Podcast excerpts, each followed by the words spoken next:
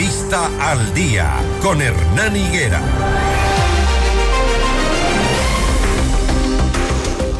Seis de la mañana con 23 minutos, seis con 23.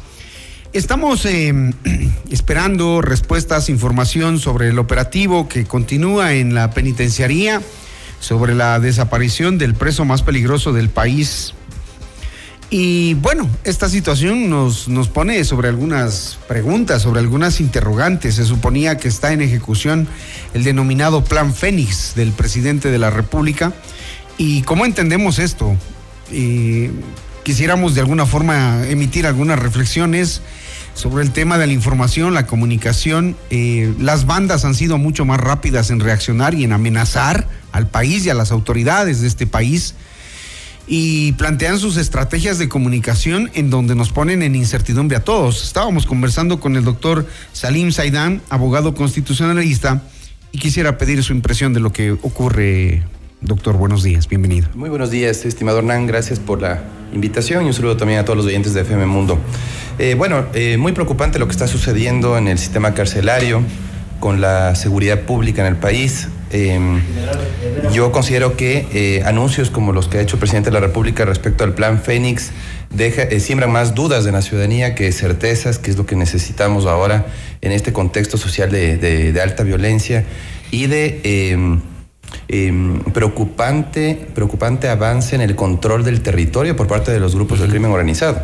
Yo creo que lo primero que, que, se debe hacer en este caso es recuperar el control del territorio, de ciertas zonas, especialmente en la costa y yo no veo todavía ejes claros en cuanto a el famoso plan Fénix que el gobierno nacional anuncia tener, pero del cual no se conoce absolutamente nada, ¿no? Y no se ven resultados, sobre todo eh, que ya se tenían que haber visto en los primeros, eh, en las primeras semanas de gestión. Lo que hemos escuchado y, perdón, pero sí creo que hay que mm, estar un poco alertas, digo, como ciudadanos, tener un poco de precauciones, es que hay amenazas y advertencias de una guerra civil, dicen estas bandas delictivas, y eso sí es preocupante. Claro, eh, ellos tienen una capacidad de adaptación, de recuperación y eh, sobre todo desestabilizan los cimientos políticos, económicos de los estados. Y obviamente en este caso hay un alto riesgo de que eh, comiencen a atacar a la población civil y, parece que eh, al gobierno nacional eh, o, la capacidad de reacción del gobierno nacional es muy lenta, muy lenta. Mire lo que acaba de pasar con el cabecida de una de las bandas, alias Fito, y el gobierno nacional convoca a una reunión del Consejo de Seguridad Pública y la información que entrega a la ciudadanía es muy preocupante. Información que eh, primero, em, lo, que confirma es que no tienen el control del sistema carcelario de los centros de privación de libertad y por otro lado también no eh, tienen una persona que asegure el manejo técnico em, del, servicio de atención a personas privadas de la libertad, ¿no? Es decir, estamos igual que antes, sino peor. Sí, sí, sí, sí. No, y además yo creo que Em, el gobierno nacional menos ordenado de em, eh, oficiales de policía en servicio pasivo, ¿sí? Eh, y no necesariamente de, no se ha rodeado de personas que eh, garanticen, garanticen un conocimiento cabal en materia de seguridad pública em, y no desde la lógica precisamente de la fuerza pública.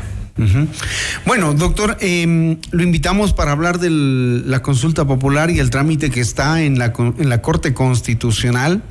Eh, está ya en manos de una de las, eh, de las juezas eh, para que emita informes. Hay plazos, ¿no? 20 días, entendemos. Pero ¿qué pasa cuando el presidente dice esas no van a ser todas las preguntas? Va a haber cinco más.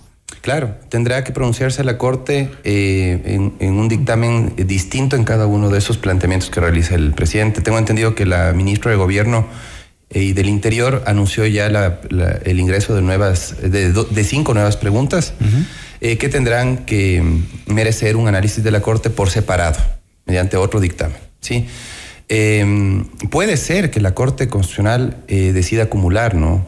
Decida acumular eh, las, todos los, pedidos. En un solo. En uno solo, puede ser. Pero, sin embargo, ya em, yo, considero que lo, lo, ideal sería que la Corte Constitucional ya comience a revisar las primeras 11 preguntas Em, eh, eh, corre, eh, corren los 20 días que usted dice, recordará lo que pasó en la época de Lenín Moreno. se produjo un dictamen ficto, un dictamen favorable por el paso del tiempo. En 20 días no hubo pronunciamiento de la jueza ponente. Se entendió que estaban habilitadas las preguntas. Y se entendió que eran favorables. Por eso es que pasaron algunas preguntas que realmente si había un pronunciamiento expreso no habrían pasado. ¿no? Ahora, doctor, sobre el contenido de las preguntas, hay quienes sostienen que no eran necesarias algunas, que otras se repiten, que se pudo haber hecho por vía reformas. De hecho, creo que es, creo que es así. Y que no hay temas fundamentales como los que estamos viviendo, por ejemplo. Sí, yo veo una oportunidad desperdiciada por parte del Gobierno Nacional al ingresar en la Corte Constitucional eh, una serie de preguntas que ya están reguladas en el ordenamiento jurídico. Le pongo un ejemplo. Em, el procesamiento em, de los eh, miembros de las fuerzas del orden, de los militares y de los policías, ¿sí? está sujeto a ciertas reglas de acuerdo a la ley de uso de la fuerza. En la ley del uso de la fuerza, me parece que es del artículo 53 o 54, ya se establece que no serán objeto de prisión preventiva los eh, policías militares que estén siendo procesados. Por lo tanto, se les garantiza la defensa en libertad. ¿Para qué nos preguntan eso? ¿Para qué vuelven a preguntar algo que ya está contemplado en el ordenamiento? Es de un caso. Otro caso también muy preocupante. Usted recordará que en la ley de uso de la fuerza también, eh, en las disposiciones reformatorias, se, eh, se establecen reformas al Código Orgánico Integral Penal se reformó el artículo, me parece, el 533, el 536 del Código Orgánico Integral Penal, que ya prevén em, eh, algunos, eh, algunos asuntos relacionados con la tenencia de armas. ¿sí? Inclusive ya está tipificado en el, en el Código Orgánico Integral Penal hace rato la tenencia de armas como delito. Em, querían eh, establecer el tipo de armamento que está prohibido porque es de uso, que, no, no, puede ser de uso civil, solamente puede ser de uso exclusivo de las Fuerzas Armadas y de la Policía Nacional. Si es así, si ese era el propósito, bueno, ¿para qué em, llamarnos a consulta, a consultarnos un tema inclusive un tanto técnico, ¿sí? el, tipo de armamento y demás, que escapa el conocimiento de la ciudadanía. ¿Por qué no presentaron un proyecto de reformas? Un alcance a lo que ya se aprobó eh, hace poco tiempo, en el 2022. Usted recordará que ahí ya se, aprobó la ley de uso de la fuerza, donde estaban incluidas reformas al Código Orgánico Integral Penal. ¿Cómo eh, el presidente de la República no hace un análisis primero completo, integral del ordenamiento para no redundar, para no reiterar algo que ya está regulado? Digamos que en las preguntas gana el sí. ¿Qué van a hacer si ya está hecho?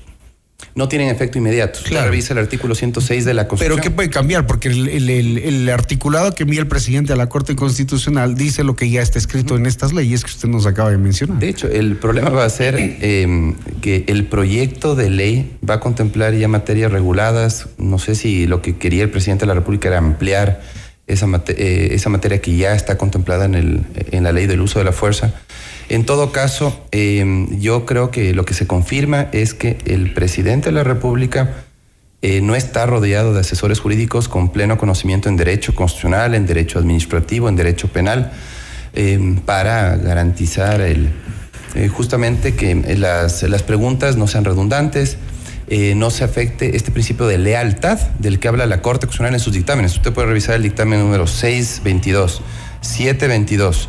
1419 eh, de la Corte Constitucional y pone especial énfasis de que no se puede afectar la lealtad consultando algo que es inoficioso, algo que ya está contemplado en el ordenamiento. ¿Es probable entonces que la Corte pueda negar yo eh, sí, si apelamos a este, a este, a esta línea de respuestas de la Corte Constitucional en la historia. Claro, por la línea jurisprudencial que se dio ¿Usted cree que eso va a pasar? Es previsible que se emita un dictamen desfavorable, que no se dé paso a buena parte de las preguntas. Yo creo que una de las pocas preguntas que va a pasar el filtro de revisión de la Corte es de la, pregunta de los casinos. La 11. La 11. La última. Eh, yo sí veo eh, serias falencias en las primeras 10 preguntas.